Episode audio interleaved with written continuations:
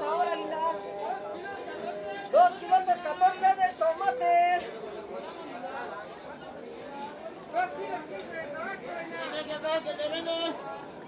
¿Adiela bolsa de nopales? ¿Qué le damos, madre? ¿Adiela bolsa?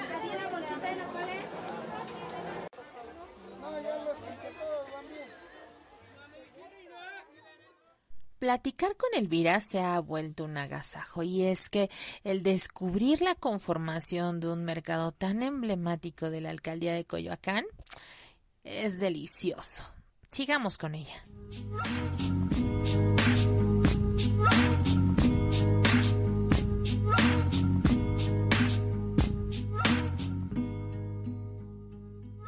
Colectivo Cultural Patria y Soberanía. Orígenes Mi Ciudad Chilanga. Proyecto con el apoyo del Programa Social Colectivos Culturales Comunitarios de la Secretaría de Cultura de la Ciudad de México.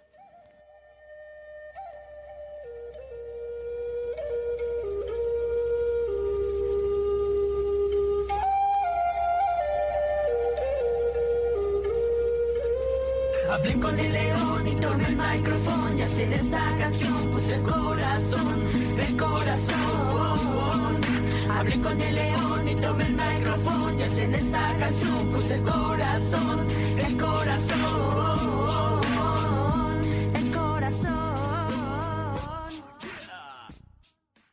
Hola, ¿qué tal? Soy Zuleika Castellanos. Te agradezco me acompañes en una emisión más del podcast Orígenes, que forma parte de los trabajos del colectivo cultural Patria y Soberanía dentro del programa social Colectivos Culturales Comunitarios de la Secretaría de Cultura de la Ciudad de México.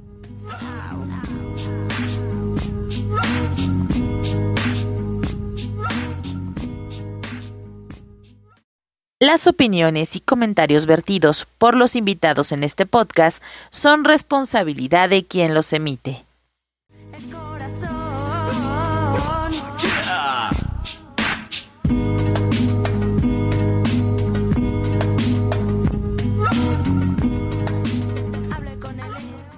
Que afuera sí se consumían con facilidad.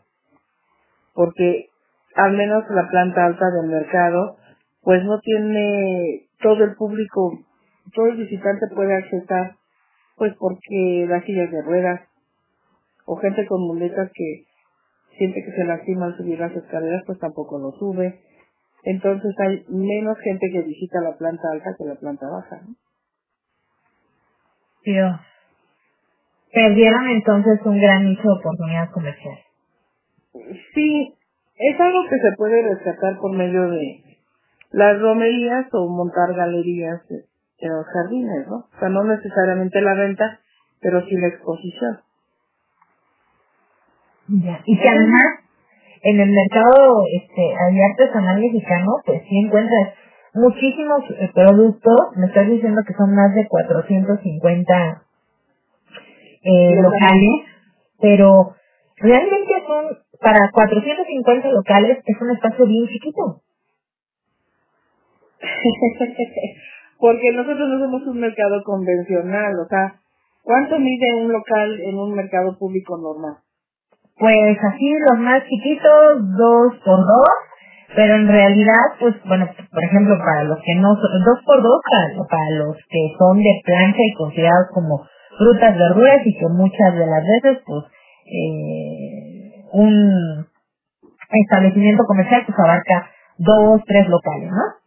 Ajá. Pero eh, para los eh, giros no esenciales que ahora ya nos llaman con esta pandemia, eh, pues práctica- prácticamente miden los locales 270 por 210 los más chicos. Ajá. Y los de comida, pues son muy grandes, ¿no? Ajá. Bueno, en la planta alta, a diferencia de la planta baja, miden 1.50 de frente por los de fondo. Bueno, también chiquitos. Ajá, y en la planta baja miden 2 por 2. Los talleres de manualidades miden 2.50 por 2, que sería como lo más grande. Entonces, pues los locales son pequeños. No, no, no les cabe así mucho, ¿no? Wow. Ujú.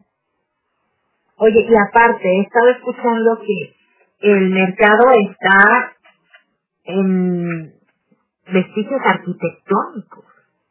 Sí, este, el mercado, bueno, antes de que nosotros entráramos ahí, existía un bazar de fin de semana. Y entre semana era el estacionamiento del cuerpo administrativo de la delegación. Este, entonces, bueno, después de que hacemos nosotros el plantón de resistencia pacífica, en 2009, de enero a agosto, construyeron lo que hoy conocemos como el mercado artesanal mexicano, que no fue otra cosa más que, por, bueno, el estacionamiento antes tenía, era tierra. Entonces, como hay basamentos, son tres pirámides las que hay ahí abajo, de toda la poligonal del, del terreno del mercado artesanal.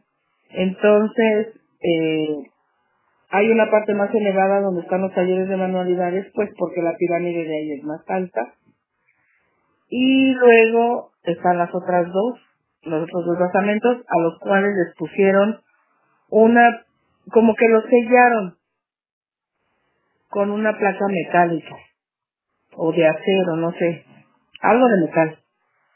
Y entonces por eso ves la entras por la principal y ves una rampa, porque esa rampa así como va subiendo el basamento eh, va siendo más elevado, por eso la rampa.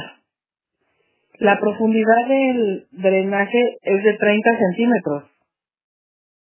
Ay, Sí, o sea, no, no puede ser muy profundo justamente porque están las pirámides abajo.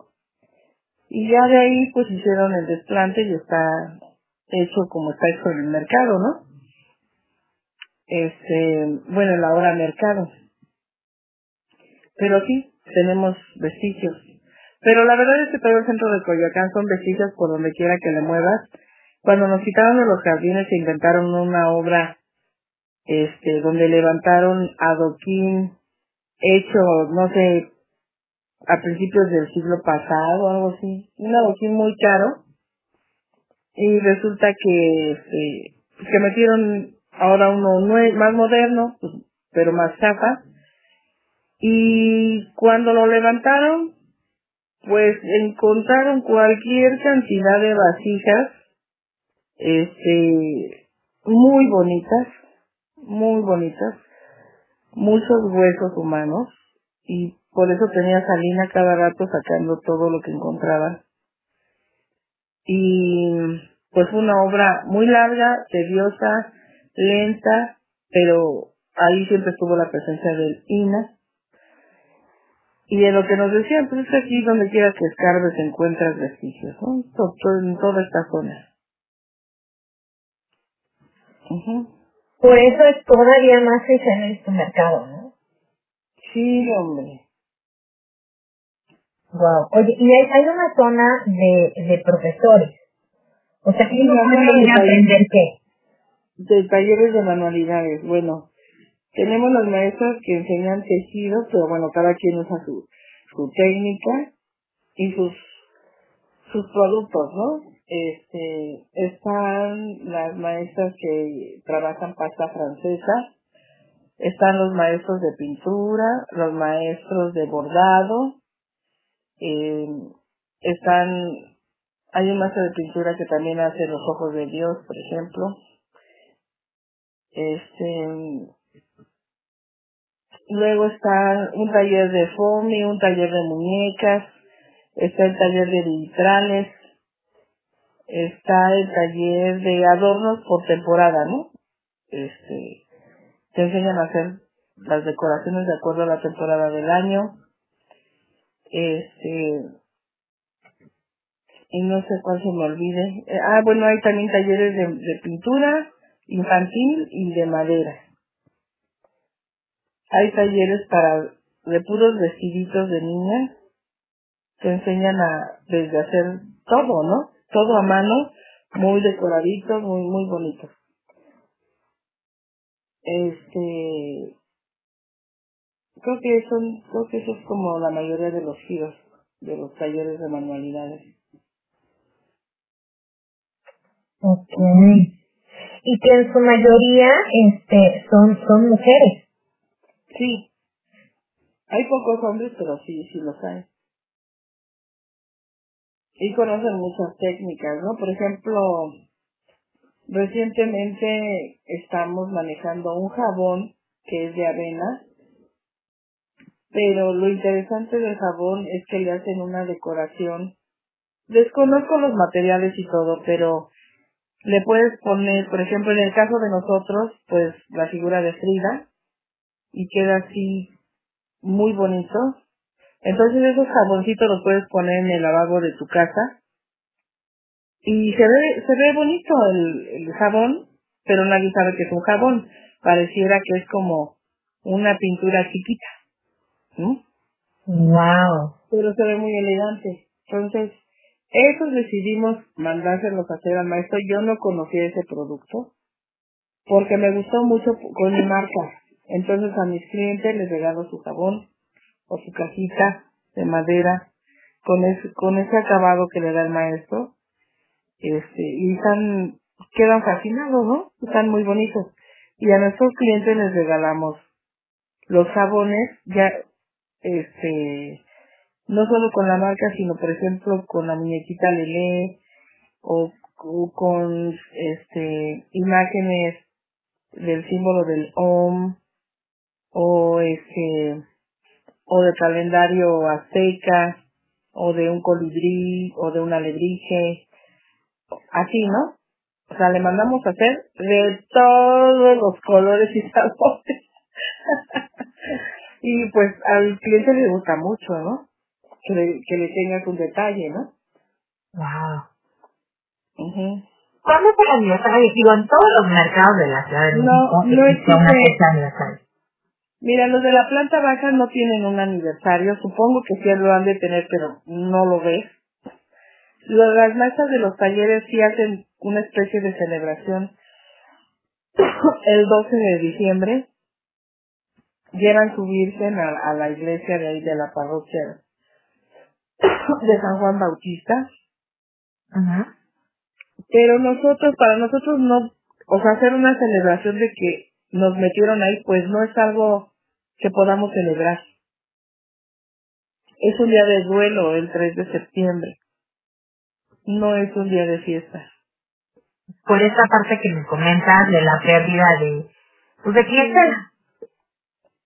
Sí, porque yo creo que el gobierno debería de tener más cautela. Claro, es imposible, ¿no?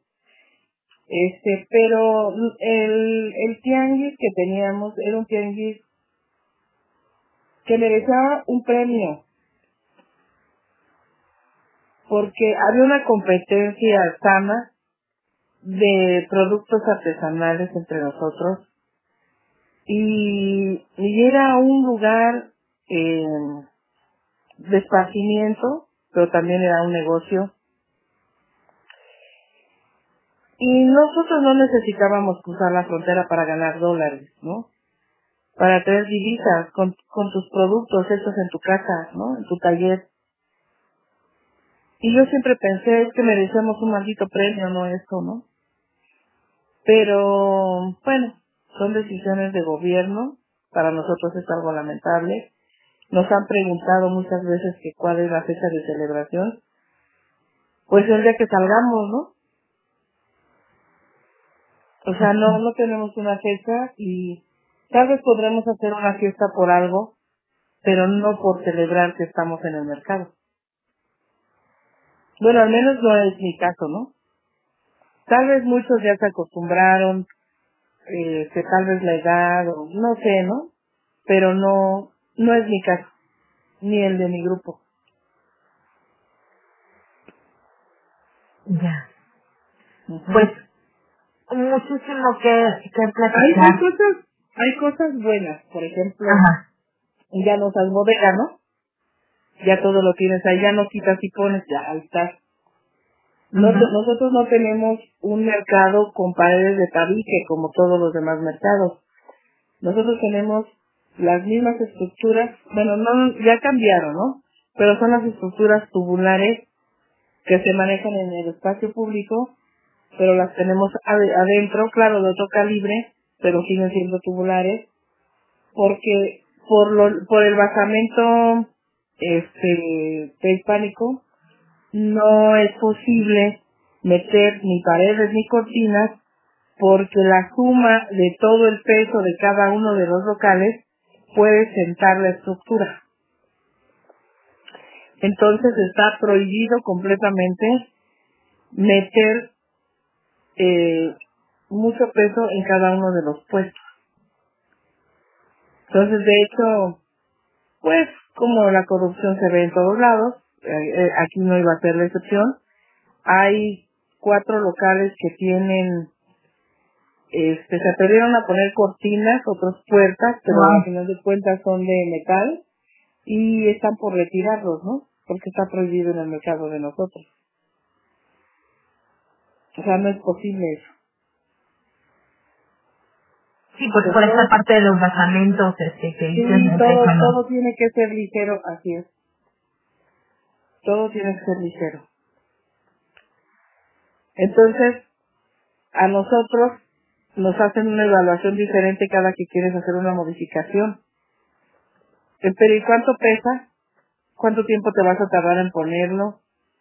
¿Qué necesitas? Y esas cosas que supongo que en los demás mercados también, pero pues aquí muchas veces te dicen no, no es posible. ¿No? Entonces, este, está prohibido perforar el techo para los de abajo y el piso para los de arriba. O sea, tenemos muchas prohibiciones.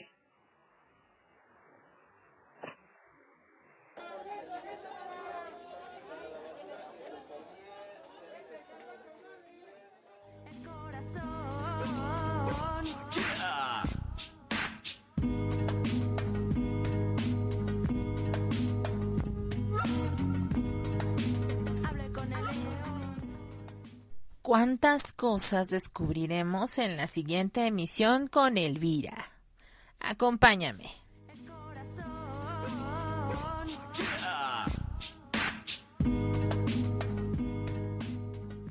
Colectivo Cultural Patria y Soberanía. Orígenes Mi Ciudad Chilanga. Proyecto con el apoyo del Programa Social Colectivos Culturales Comunitarios de la Secretaría de Cultura de la Ciudad de México.